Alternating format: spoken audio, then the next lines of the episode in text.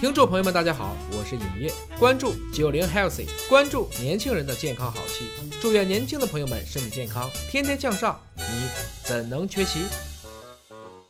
健康好戏现在开演，大家好，我是大葱，本期为您请到的是毕业于南洋理工大学的生物医学工程博士伯恩老师，伯恩老师好。大众同学好，哎，今天我们要请伯恩老师给大家介绍一下他除了学术领域的另外一块专长。我发现有个特别有意思的现象，这个六零后或者是部分的七零后啊，他们在旅行的时候呢，很注重景点打卡。踩点玩乐，有时候呢，带着一个诗一般的心情，跟个树拍个照，跟个花拍个照，跟个景物的知名建筑拍个照，就觉得哎呀，我今天不枉此行啊。可是你看到了八零后、九零后。呃，尤其是八五后吧，咱们这批人，好像去哪个地方啊，他不用玩那么多东西，我就是光吃，我就能吃出一本游记来，我只吃我都能感觉到旅行的充分的快乐。哎，你说这两代人之间怎么会有这么强的这个对比和差距呢？其实我是八九年出生的，那相当于是在八零后和九零后的中间，那我的想法可能是综合了两者的一个想法。实际上，我们的父辈的话，可能他们的物质条件会匮乏一点。那到了后面的九零后的话呢，他的物质条件可能会更加丰富一些。按照这个经济基础决定上层建筑的这个想法来看的话，那实际上九零后的话呢，可能会更注重的是这个精神方面的这个愉悦的一个享受，他的这个主观能动性的话会更强。嗯。那么他的这个呃意识的话呢，会更加以这个自我为驱动的。我个人而言的话呢，偏九零后。原因是什么呢？我举个简单例子，我在新加坡的时候呢，开始的时候我是不吃榴莲的。啊，但是后来的话呢，我就变成了一个榴莲猎人，什么意 什么意思呢？就相当于是，呃，因为新加坡的话，它相当于是一个很特殊的一个地方，它实际上在一个野外啊，就很多公园里面呢，在绿道旁边呢，它实际上是有这个野生的榴莲树的。那么它这个榴莲的话呢，你不能上树摘，上树摘榴莲违法。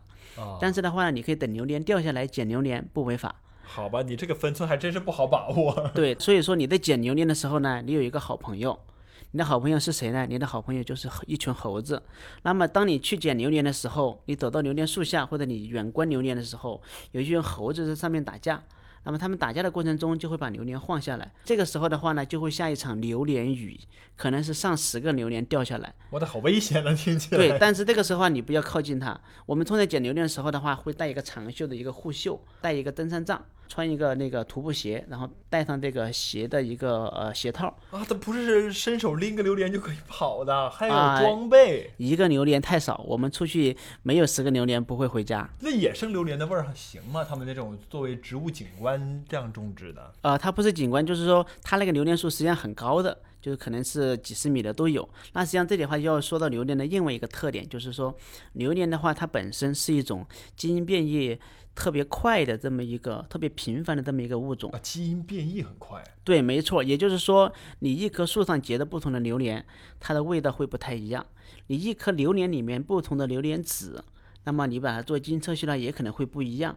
那么也就造成说，你在野外捡的榴莲里面，可能它的品相不太好，但是有可能你捡到那么一个榴莲，会是你这辈子吃过最好吃的榴莲，没有之一。我就深切的遇到过这种情况。我当时捡了一个小榴莲，那个小榴莲的话呢，它实际上是就是我们剥开以后的话是一种金黄色的状态。然后我跟一个小伙伴呢，然后一人吃了一颗。我们吃完这个榴莲以后啊，久久没有说话，我们就在那个地方说这个榴莲是个什么味儿。我们当时都想描述一下这个味道，但是描述不出来。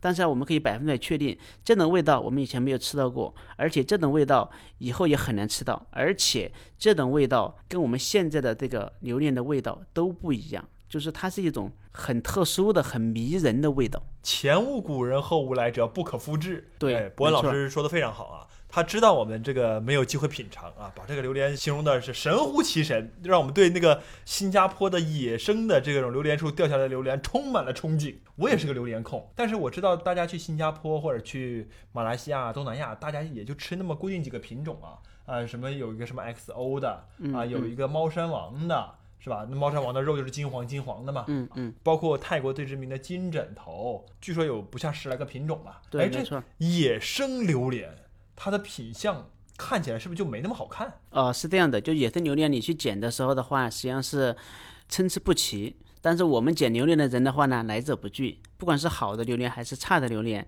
只要是榴莲没有腐烂的，我们都会捡。那实际上我们捡的回榴莲，它品相的话肯定是不好看的。我们捡回来榴莲的话呢，也不会拿去卖，都是拿回家，然后放成一排。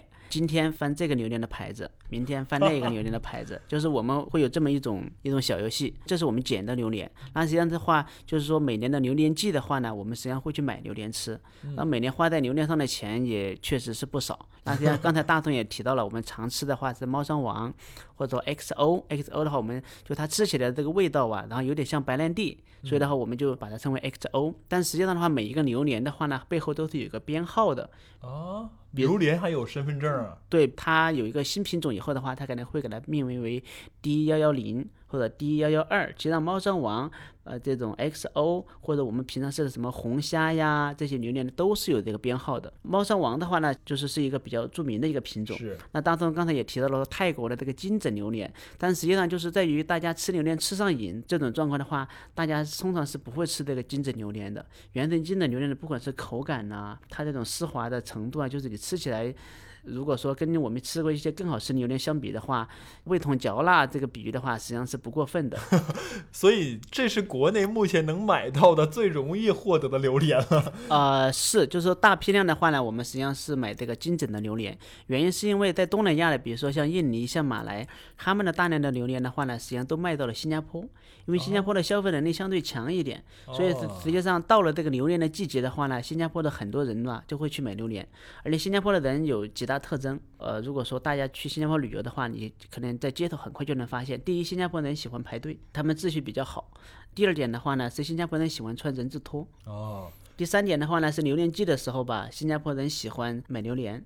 那么最狂热、最厉害的一点，当你成为一个 local，成为一个当地人的时候呢，你的典型特征就是在榴莲季的时候，穿着人字拖排队。买榴莲，新加坡人的三个表情特征你就都具备了。对对，没错没错。那实际上刚才我们还提到了这个猫山王，对吧？嗯。那实际上猫山王里面一些更好的一些品种的话呢，我们实际上是有一些叫王中王。就是说，它可能是按照一定的品种，按照一定的比例，会挑出一些品相更好的来进行一个区分。那不同的品种的话，那么它的价格也是不一样的。就你去买榴莲的时候的话，那个榴莲的摊主的话，通常而言是脾气比较大的，吆喝声也比较大。如果刚去的小伙伴去买榴莲的话呢，可能会吃亏。那么实际上就可以教大家一些小诀窍，就是在买榴莲的时候的话呢，不会吃亏。那么大家可以去看这个榴莲啊，就是说榴莲这个摊位的话呢，它有一个包熟。如果说你看见包熟这个榴莲的话呢，那你就可以去大张旗鼓的去点。比如说我点到了第一个榴莲，如果这个榴莲打开以后的话呢，他发现这个榴莲啊，就是榴莲里面通常分为好几瓣儿。嗯。如果说有其中一半不熟，那你就跟老板说你这个榴莲不熟。这个时候呢，老板就会把第一个榴莲送给你。然后再给你开第二个榴莲，第二个榴莲如果还没熟的话，第二个榴莲也归你。如果说第二个榴莲它不归你的话，那这个摊主就属于没有按这个常规办事儿，没有遵守行规，众矢之的。对，没有行规。所以说，实际上如果说你看到包熟这种招牌的话呢。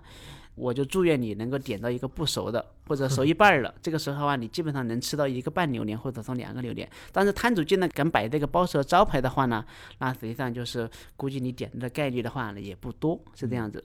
摊主对自己的榴莲也很有数。对，没错。而且通常你在新加坡买榴莲的话，你实际上要想买到最新鲜的榴莲的话呢，是在下午的五点钟左右。哎，为什么是这个时间点呢？原因是因为从马来西亚这边摘榴莲的话呢，是早上摘的榴莲。因为你摘榴莲的时候黑灯瞎火的，不可能晚上去摘，所以你是早上一一大清早的时候工人去摘。整个马来西亚的榴莲它有个集散地，或者说如果是靠近这个新加坡的话，它可以直接拉过来，它不用集散了。那这样它榴莲过来，然后排队，然后通关，然后在新加坡再运过来的话，那么也基本上就到了这个下午了。就我刚去的时候不太明白，说为什么大家五点钟的时候特意出去买趟榴莲以后再回来？不是五点钟吃饭，五点钟下午茶，人家五点钟排队买榴莲。对对，没错没错，所以这是他们的一个特征，就是说，呃，当你去了到当地，慢慢的变成 local 以后的话，你就会发现，就是其中很好玩的一些事情。好，那么今天呢，我们就先跟大家把吃喝聊到这儿，感谢博文老师，谢谢大家，谢谢博文老师。好的，谢谢大家。九零 healthy 专属九零后的健康好戏，你怎能缺席？